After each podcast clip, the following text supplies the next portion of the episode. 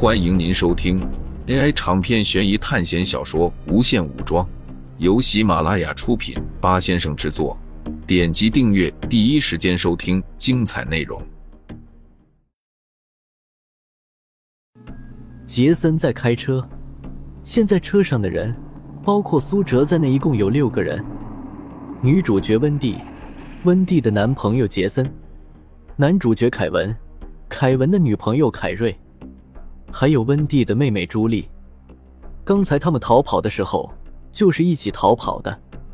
苏哲做了取舍，既然是死神来了这类无解类电影，他肯定是保护不了所有人，甚至这次电影连他自己的性命都保不住。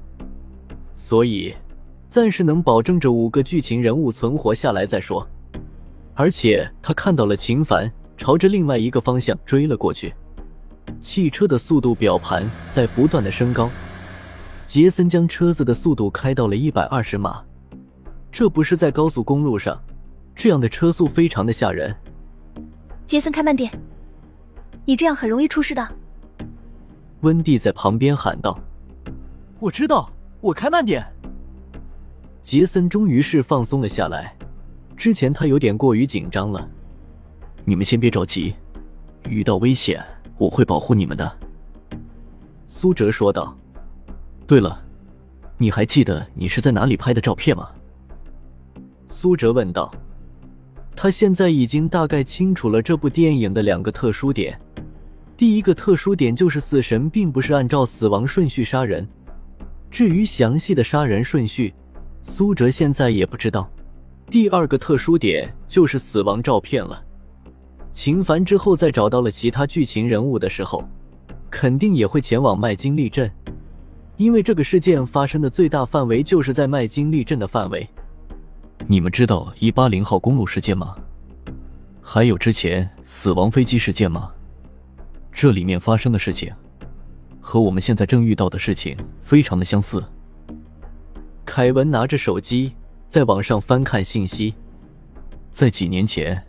正在乘坐某一航班的一群高中人，在一个能够预知未来的男同学帮助下，没有登上那架出事的飞机。但是这个男孩看到他们都登上了那架飞机，然后都死了。因为他的干预，才让一些人没有死掉。之后，他们其中的一些人就发生了怪异的死亡。凯文说话的时候，声音都是颤抖的。别说了，我越听越害怕。女主的妹妹朱莉说道：“她是一个叛逆少女，她还没有毕业，就跟着来参加这次毕业聚会了。早知道这次就不来了。”朱莉后悔的说道。温蒂一直在思考自己拍摄的照片。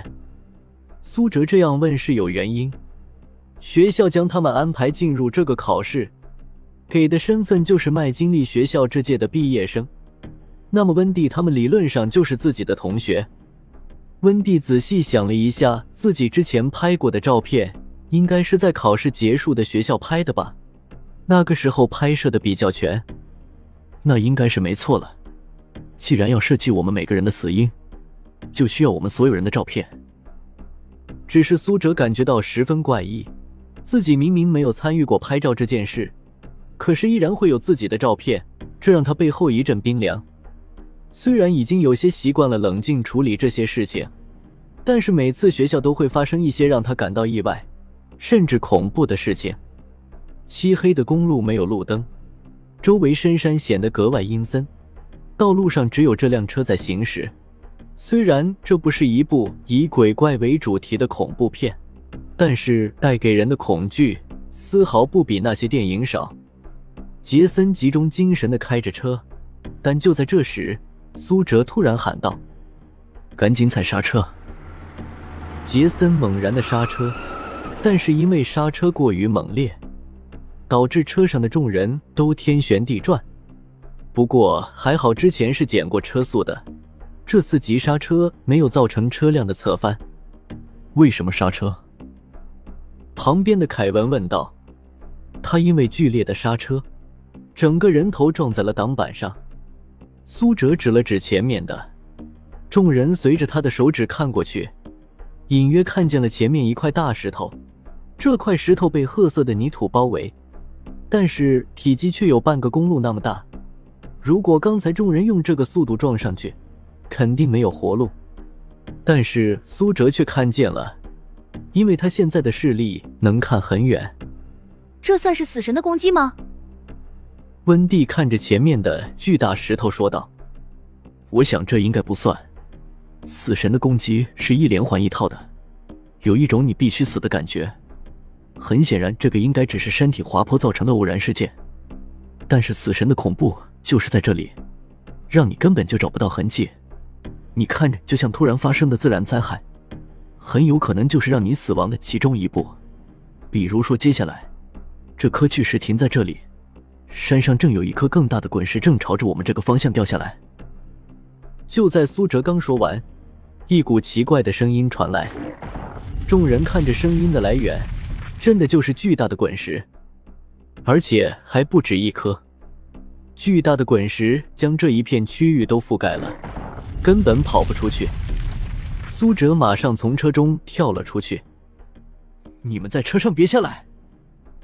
苏哲说道：“现在不能使用时空回溯的技能，这个能力实在是太过消耗灵魂力量了。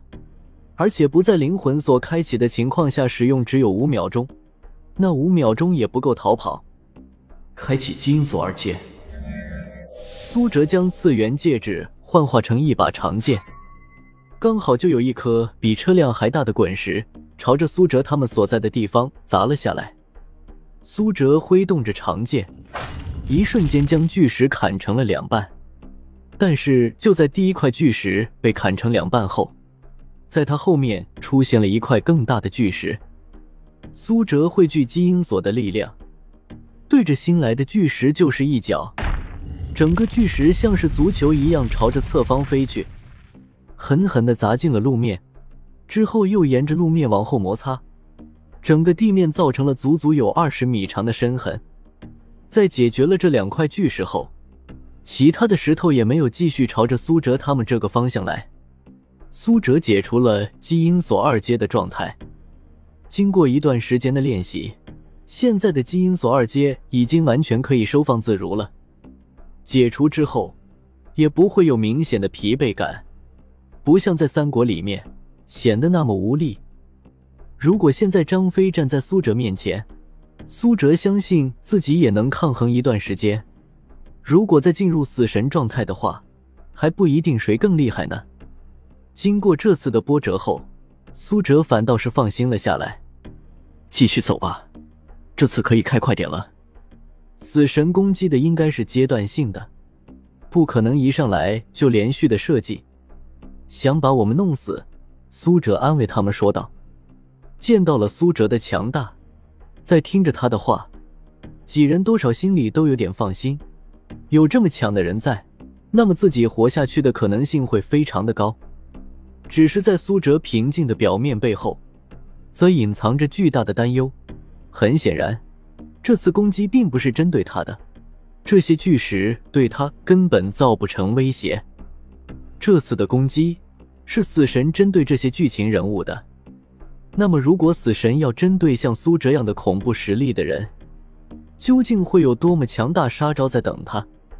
汽车在不断的朝着镇上靠近，在路上，苏哲产生了更大的一个疑问：如果按照电影中那样，剧情人物躲过了一次死神攻击后，死神就暂时停止了自己的攻击，可是这次巨石攻击，应该算得上是一次死神攻击吧？那么自己即将要看到的死神照片又有什么用呢？这些人看照片，是因为不知道自己究竟会因为什么东西而死亡，但是能造成苏哲死亡的杀招，则根本不是这种看照片就能躲过的。在遥远的游乐场，杨辉并没有等来苏哲和秦凡，就连张连喜都不知道跑到哪里去了。奇怪。他们究竟跑到哪里了去了？杨辉打着哆嗦，心里的危机感不断上升。